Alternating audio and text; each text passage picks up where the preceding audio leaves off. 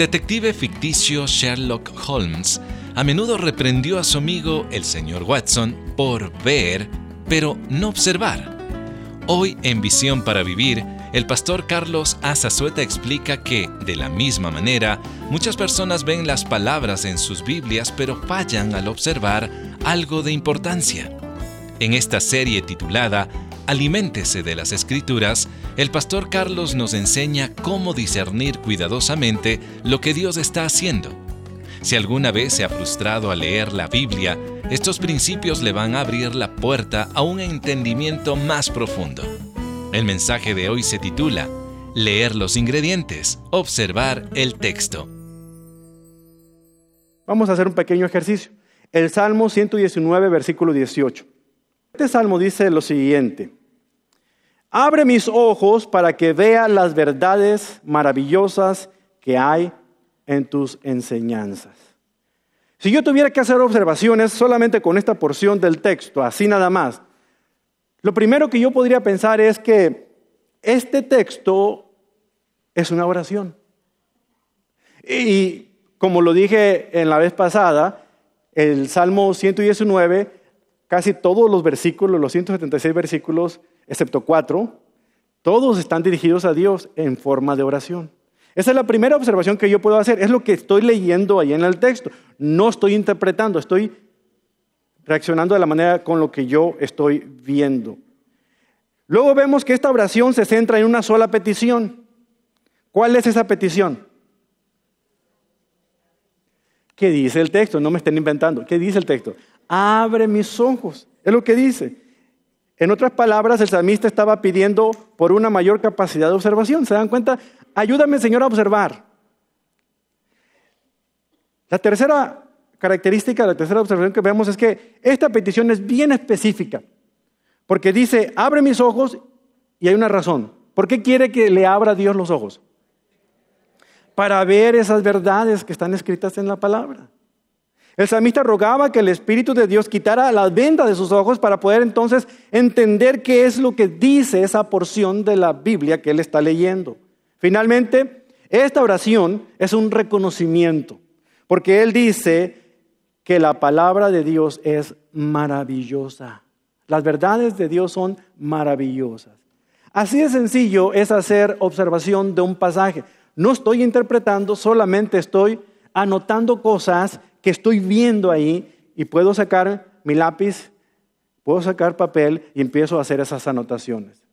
Lo dijo alguien de una manera especial, la mejor manera de observar es hacerlo con un, con un lápiz y un papel, para poder tomar nota de lo que estoy viendo. Ahora, debemos observar algunas cosas en un texto bíblico. Le voy a dar otro ejercicio para que usted comience. Recuerde que una cuidadosa observación del texto siempre es el primer paso para estudiar las escrituras. Observar bien implica leer con atención, prestar atención a lo que estamos leyendo. Y podemos enfocar nuestra mirada en las siguientes categorías. Debe haber palabras, términos clave, debe haber palabras que se repiten, contrastes, palabras que se relacionan una con otra, debe haber causa y efecto, debe haber personas, o sea, nombres de personas con nombres de lugares. Todo eso es importante cuando estoy leyendo un texto y debo anotar. Es este tipo de, cosas que yo debo ver. Vamos a hacer el siguiente ejercicio juntos. Hay un versículo muy conocido en la Biblia que está en el libro de los Hechos, capítulo 1, versículo 8. Hechos 1, 8. Si usted no está familiarizado con el libro de los Hechos, vaya a la parte de la Biblia donde está el Nuevo Testamento el libro de los Hechos está en quinto lugar. Después de los cuatro evangelios, Mateo, Marcos, Lucas y Juan, está el libro, es el único libro de historia que contiene el Nuevo Testamento. Y recuerde que la pregunta de la observación se centra es, ¿qué es lo que veo? Muy bien. Entonces, aquí debemos de centrarnos en el libro de los Hechos. El libro de los Hechos tiene ese nombre porque está mostrando todo lo que realizaron los apóstoles de Jesucristo al contar la historia de lo que Jesús hizo aquí en la tierra, en los tres años que duró aquí en la tierra. ¿Sabe usted quién es el autor del libro de los Hechos? No aparece directamente, pero nosotros podemos inducirlo, porque cuando usted empieza a abrir el libro de los Hechos, en el capítulo 1, empieza él hablando acerca de un excelentísimo, ¿qué? Teófilo. Y el único otro libro que menciona el nombre de excelentísimo Teófilo es el Evangelio según San Lucas. Es una pista que nos da a nosotros a entender de que el autor del Evangelio de Lucas es el mismo autor del libro de los Hechos de los Apóstoles. Entonces, él es el autor, es como si fuera Lucas 2 o segunda parte, porque continúa con la historia de Jesucristo ahora, después de la gran comisión dada, así comienza el libro de Hechos capítulo 1, y comienza a encargarles la comisión de evangelización de todo el mundo como lo veremos en este pasaje en particular. Hechos 1.8 dice de la siguiente manera, pero recibirán poder cuando el Espíritu Santo descienda sobre ustedes y serán mis testigos en Jerusalén, por toda Judea, en Samaria y hasta los lugares más lejanos de la tierra. Hasta ahora solamente he leído las palabras, ¿correcto? Es todo lo que he hecho. Ahora observemos lo que acabo de leer. Veamos algunos aspectos aquí.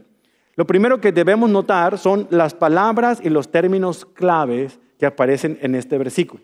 La primera palabra que aparece en este versículo es la palabra pero. ¿Qué sé yo de esa palabra pero? Pero es una palabra que me ayuda a entender que hay un contraste, es un término de contraste. Los términos de contraste indican un cambio de dirección.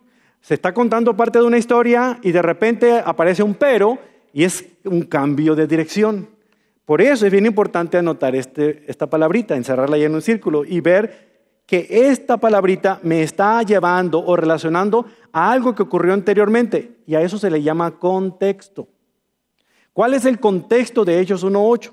Para entender el contexto de Hechos 1.8 debo de irme al menos hasta el versículo número 4. En su Biblia sígame en el versículo de Hechos 1.4 y escuche lo que allí dice. Una vez, mientras comía con ellos, aquí se refiere al Señor Jesucristo. ¿Cómo lo sé? Porque el versículo anterior me lo dice. Jesucristo les ordenó, no se vayan de Jerusalén hasta que el Padre les envíe el regalo que les prometió, tal como les dije antes. Juan bautizaba con agua, pero en unos cuantos días ustedes serán bautizados con el Espíritu Santo. Así que mientras los apóstoles estaban con Jesús, le preguntaron con insistencia, Señor, ¿Ha llegado ya el tiempo en que liberes a Israel y restaures nuestro reino? Él le contestó, solo el Padre tiene la autoridad para fijar esas fechas y tiempos. Y a ustedes no les corresponde saberlo. Pero, ahí aparece. ¿Se dan cuenta? ¿Qué es lo primero que observamos en el contexto? Hay un diálogo. Hay un diálogo entre quién? ¿Entre Jesús con quién? No, no dice discípulos, son los apóstoles. Entendamos, eso es importante. Porque había muchos discípulos, pero solamente escogió él a cuántos. O sea, él estaba hablando con gente muy cercana a él. Cuando no somos cuidadosos de leer la Biblia bien, de qué es lo que dice el texto, podemos hacer conjeturas. ¿Por qué es importante esto? Por algo que les va a decir a ellos, algo que les va a encargar a él y a través de ellos a los demás discípulos. Pero está hablando con los apóstoles y le está diciendo algo importante. Le está hablando de que no se vayan a ningún lugar, va a llegar un momento en el que Dios va a cumplir la promesa de enviarles al Espíritu Santo, como Él se lo venía diciendo anteriormente. Y eso lo encuentra usted en cada una de las versiones del Evangelio, según San Marcos, Mateo, Lucas y Juan. Todavía no había llegado, pero ahí estaba. Pero le dice él de una manera algo bien importante. Está en un diálogo, porque ellos eh, escucharon lo que Jesús dijo y se dijeron, bueno Señor, por cierto, ¿cuándo vendrá tu reino? ¿Cuándo vas a establecer tu reino? el Señor le responde la pregunta, o sea, está el diálogo, esa es primera observación, hay un diálogo, le responde la pregunta y les dice, ah, Dios solamente sabe eso, pero ustedes tienen que hacer algo más. A ustedes no les corresponde saber eso, pero hay algo que ustedes sí tienen que hacer. Esa es la palabra de contraste que encontramos en el versículo 8. Pues marca el contraste que los discípulos o los apóstoles querían saber con la realidad de lo que deberían de hacer ellos. Volviendo al versículo 8, notamos un segundo término ustedes. Aunque ahí no aparece, la siguiente palabra me ayuda a detectar que se refiere al pronombre personal ustedes. ¿Por qué? Pero recibirán, ¿quiénes? Está hablando con ellos, ¿verdad? Ustedes. Y luego lo confirma si sigo adelante, serán mis testigos, ¿quién? Ustedes. Y luego, o sea, e-, eso me ayuda a entender que está hablando con más de una persona. Ustedes serán mis testigos. Ahora, ¿de quién se trata esta gente? Lo dijimos anteriormente. Se trata de los apóstoles. ¿Por qué? Porque todavía el versículo 8 está dentro de la parte que comprende el versículo 6 cuando comenzó el diálogo. Todavía no termina el diálogo. Continúa hasta el versículo 8. Por lo tanto, está hablando con ellos. Ahora note la tercera palabra que está ahí. Recibirán. Esa es un verbo. Y todo verbo tiene un tiempo. ¿Qué tiempo verbal tiene esta palabra? Futuro. Recibirán. ¿Qué nos indica esta palabra? Ellos iban a recibir algo que no tenían en ese momento. ¿Se dan cuenta? Eso solamente lo estoy deduciendo de lo que estoy leyendo en el texto. ¿Qué es lo que van a recibir? Ahí está en esa palabra. ¿Qué palabra sigue? Poder. Aquí es donde es bien importante buscar en un diccionario. ¿Qué significa poder? Porque pudiéramos pensar que ellos van a recibir un poder del gobierno, ¿O una carta poder? ¿O qué tipo de poder? Y algunas de las definiciones que el diccionario da de la, la palabra poder son habilidades o facultades. Y esa encaja perfectamente con el contexto de esta palabra. Se está refiriendo a un poder físico en este sentido. Jesús está hablando de la habilidad de los apóstoles para completar la obra que él quería que ellos realizaran. Van a recibir al Espíritu Santo y con ello van a recibir poder. Poder no para que ustedes derroquen el gobierno, poder para que puedan hacer la obra que yo les estoy encomendando que hagan. Ahora veamos un poquito la relación causa y efecto en este mismo versículo. Note usted que aquí aparecen tres relaciones causa y efecto. O sea, hay una causa y eso produce un efecto. ¿Cuáles son estas? Es importante anotarlas. La primera es relacionada con el tiempo. Dice que recibirán poder cuando es una palabra importante, hay que marcarla. Cuando el Espíritu descienda sobre ustedes. O sea, el poder no llegaría hasta que el Espíritu Santo descendiera sobre ellos. O sea, ¿de qué les podía servir a los apóstoles hacer una reunión de oración, cantar unas alabanzas y clamar al Señor que enviara su Espíritu? ¿Se dan cuenta? Ellos lo iban a recibir porque alguien lo iba a enviar. No a petición popular, no al deseo egoísta de nadie, sino cuando el Señor estuviera listo para hacerlo. Y eso está ahí en el texto. Entonces la causa es que cuando el Espíritu descendiera sobre ellos, había un efecto. Recibirían poder. Ya dijimos que poder es una habilidad para poder realizar la obra que Jesús les estaba encomendando a ellos. El poder no existía dentro de ellos, sino que llegaría desde fuera. Habría una invasión de una habilidad sobrenatural sobre aquellos que en otro tiempo eran temerosos, eran personas que lo abandonaron a Jesús cuando estaba en la cruz. Ahora de aquí en adelante, con la llegada del Espíritu Santo en su vida, ellos iban a tener una habilidad sobrenatural para poder hablar sin temor acerca de la verdad del Evangelio. Ese es el tipo de poder que se manifestó en Hechos capítulo 2, cuando descendió el Espíritu Santo como lenguas de fuego que se posaron sobre todos los que estaban ahí. Muchos hacen énfasis en que hablaron en lenguas, cuando la realidad es que llegó un poder para que ellos hablaran en las lenguas representadas en ese lugar las verdades de lo que Jesús había dicho en su palabra. Lo maravilloso fue que la gente entendió en su propio idioma el Evangelio, no que hablaran un idioma distinto. Se sorprendieron que Galileo, sin educación formal, hablaran un idioma que no habían aprendido jamás en su vida. Esa fue la sorpresa que ocurrió en Hechos 2. Y aquí la vemos representada. Aquí dice que hasta que no llegara el Espíritu Santo ellos no, tendrían esa habilidad sobrenatural para hacerlo. Hay una segunda causa y efecto aquí en este mismo versículo. Hay una promesa. El Espíritu Santo vendría sobre ellos. De hecho, es una promesa incondicional. En cierto sentido está diciendo, pueden contar con esto ustedes, ustedes van a recibir el poder porque vendrá el Espíritu Santo. Los apóstoles no están orando para recibir el Espíritu Santo, ellos lo iban a recibir y con ello tenían poder. Vea la causa y efecto. La causa y el efecto están aquí. El Espíritu de Dios es la causa. Cuando llegue el Espíritu, el efecto es la presencia de ese poder estará sobre cada uno de ustedes. ¿Quién es el Espíritu Santo? Y eso también nos origina preguntarnos, ¿quién es? Es la tercera persona de la Trinidad, es un ser sobrenatural, es la persona conectada con ese poder. ¿Necesitaban los apóstoles del Espíritu Santo? Absolutamente, claro que sí. Lo último que habían hecho fue correr, esconderse, porque temían la persecución, pero ahora ya no se esconderían más. Ahora enfrentarían a todos los que los perseguían, declarando con gran valentía la verdad acerca de la muerte y resurrección de Jesucristo. La tercera causa y efecto que está solamente en este versículo es la siguiente. Dice, recibirán poder y la otra frase, serán mis testigos. La recepción de ese poder es la causa. El efecto es que ellos serían testigos. No por ser testigos ellos recibirían poder. Ellos recibían poder, entonces iban a ser testigos, iban a poder testificar. ¿Qué es un testigo? Alguien que habla de cosas que puede haber visto y oído, de eventos que ha presenciado. Eso es lo que los discípulos, los apóstoles del Señor estaban realizando. En un solo versículo hemos detectado palabras y términos clave. Relación, causa y efecto. Ahora note los lugares que está mencionando en la última parte del versículo personas y lugares. Antes de que el versículo termine, Jesús les dice dónde ellos debían ser testigos. No se iban a quedar ahí en su casa, ellos tenían que salir. Y comienza hablándoles de la siguiente manera. En Jerusalén, por toda Judea, en Samaria y hasta los lugares más lejanos de la tierra. Cuando la Biblia menciona estos lugares, hermanos, es importante ubicarlos en un mapa.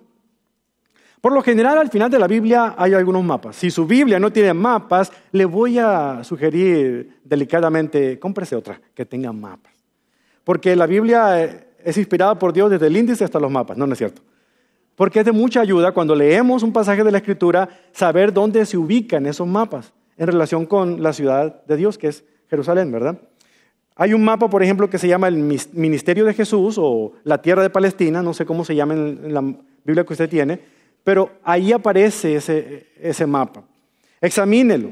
Tome tiempo para familiarizarse con la tierra de Israel. Entienda que comúnmente en aquel tiempo se llamaba la tierra de Palestina. Hoy en día es diferente porque solamente una porción se llama Palestina, pero en aquel tiempo toda la tierra de Palestina. En la parte superior del mapa usted va a encontrar un cuerpo de agua que se llama Mar de Galilea. Si usted ha ido a la Tierra Santa se da cuenta que no es un mar, es un lago tan grande que parece un mar pero le llaman el mar de Galilea, es un mar de agua dulce. Corriendo de norte a sur, encontramos otro cuerpo de agua bien grande que se llama el mar muerto. Nadie lo mató, créanme, no hay ningún culpable. Se llama mar muerto porque es el mar salado, es decir, dentro de esas aguas no hay vida, no hay ningún pez. Por eso se le llama el mar muerto.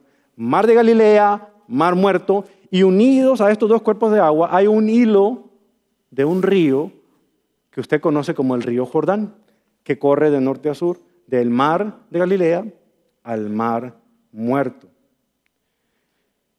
Entonces, al norte del mar muerto, más o menos un poquito más al oeste, usted encontrará la ciudad de Jerusalén. ¿Qué sabe usted de Jerusalén? Bueno, sabemos que es una ciudad. En segundo lugar, el templo se encontraba ahí. En tercer lugar, es a donde los apóstoles se encuentran en este momento que estamos leyendo Hechos 1.8. Él les dijo que no se fueran de Jerusalén, ¿correcto? Es lo que puedo detectar de ahí. ¿Qué más puedo detectar? Que los apóstoles debían comenzar a testificar del Evangelio de Cristo allí, en el lugar donde ellos habían reconocido como su casa. Jerusalén era su casa. Debían comenzar en su propia casa. Sin duda, Usted podrá pensar, ah, qué fácil, predicar en la casa. ¿Usted es de los que cree que es fácil hablarle a los familiares de cada uno de nosotros, de Cristo? A veces es el lugar más terrible para poder contar del Evangelio, ¿cierto? Jerusalén no era un lugar muy hospitalario que digamos para los propios apóstoles. La gente no quería saber nada acerca de Cristo, que había hecho tanta revuelta según ellos. Entonces aquí debían comenzar en un lugar tan hostil ellos debían comenzar a testificar acerca de Cristo. Ellos eran conocidos allí, de modo que ellos debían comenzar la tarea de evangelización en un ambiente bastante hostil como era Jerusalén. El segundo lugar que les recomienda, ¿cuál es? Judea. Después de comenzar en Jerusalén, debían ellos continuar por toda Judea. Busque con letras grandes, porque esta es una provincia, Jerusalén no es una ciudad, Judea es la provincia, es decir, Jerusalén, haz de cuenta que es la capital, es como la ciudad de Austin, aquí en el estado de Texas, y Judea es como el estado de Texas.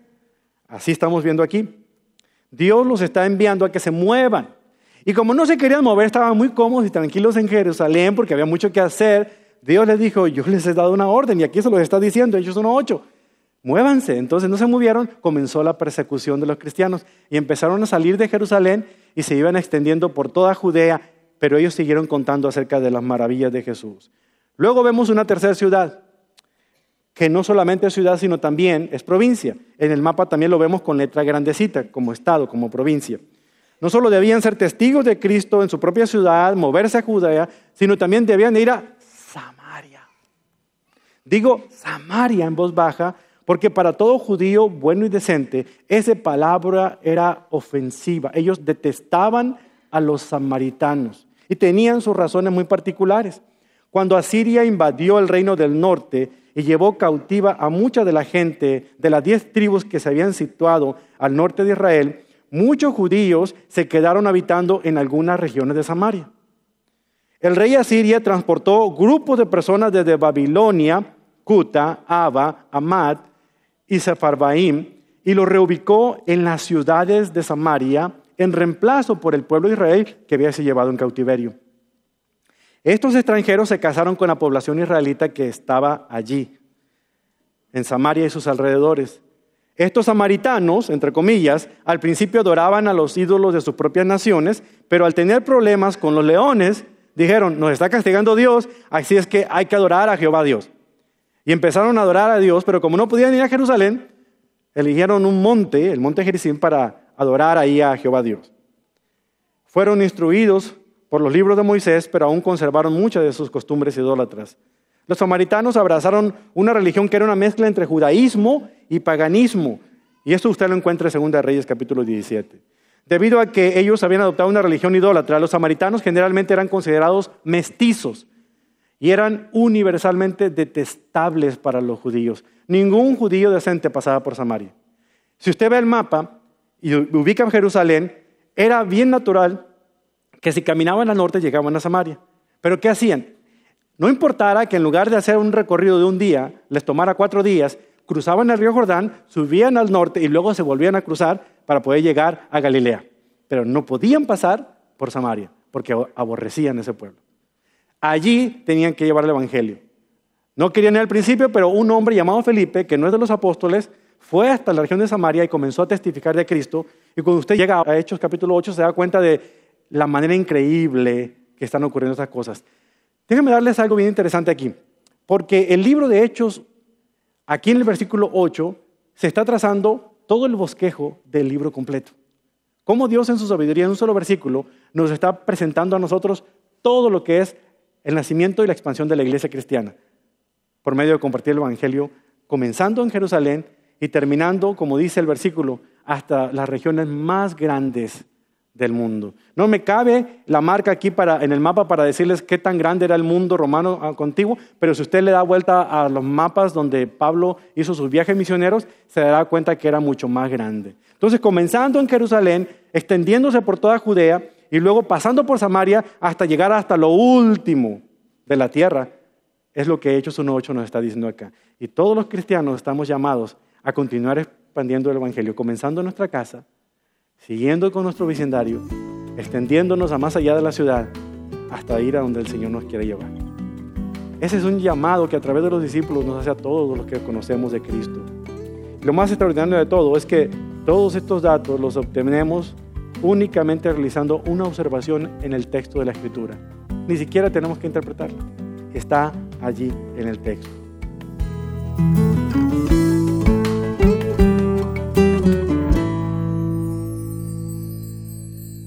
La observación es una de las principales herramientas para comprender la Biblia. Usted acaba de escuchar al pastor Carlos Azazueta con la continuación del mensaje de la semana pasada titulado Leer los ingredientes, observar el texto. Aquí en Visión para Vivir.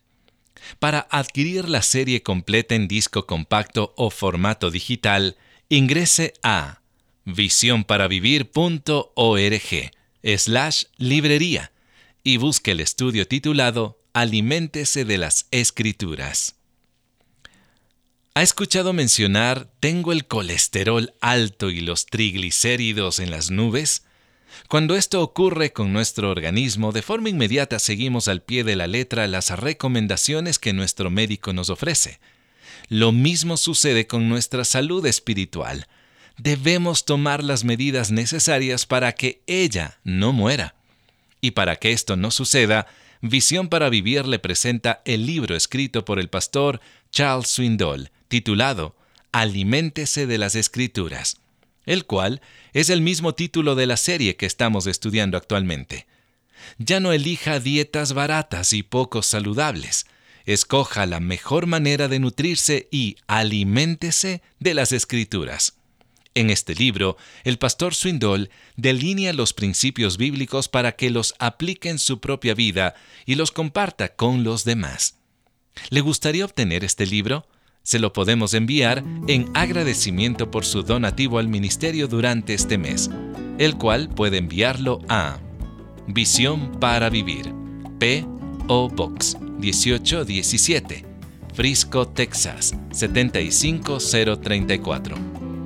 O si desea hablar con una de nuestras representantes, por favor llámenos al 469 535 8433 y con mucho gusto le atenderemos y le ayudaremos a conseguir el libro Aliméntese de las Escrituras.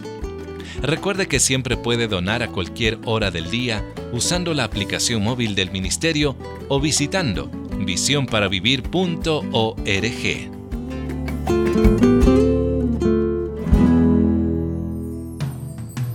Acompáñenos mañana en Visión para Vivir donde el pastor Carlos continuará con Aliméntese de las Escrituras.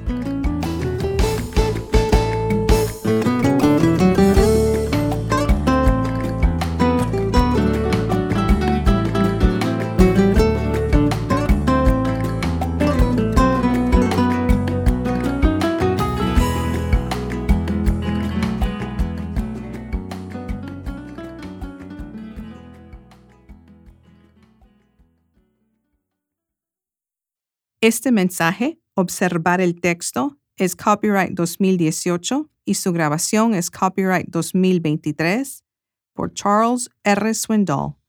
Todos los derechos reservados mundialmente.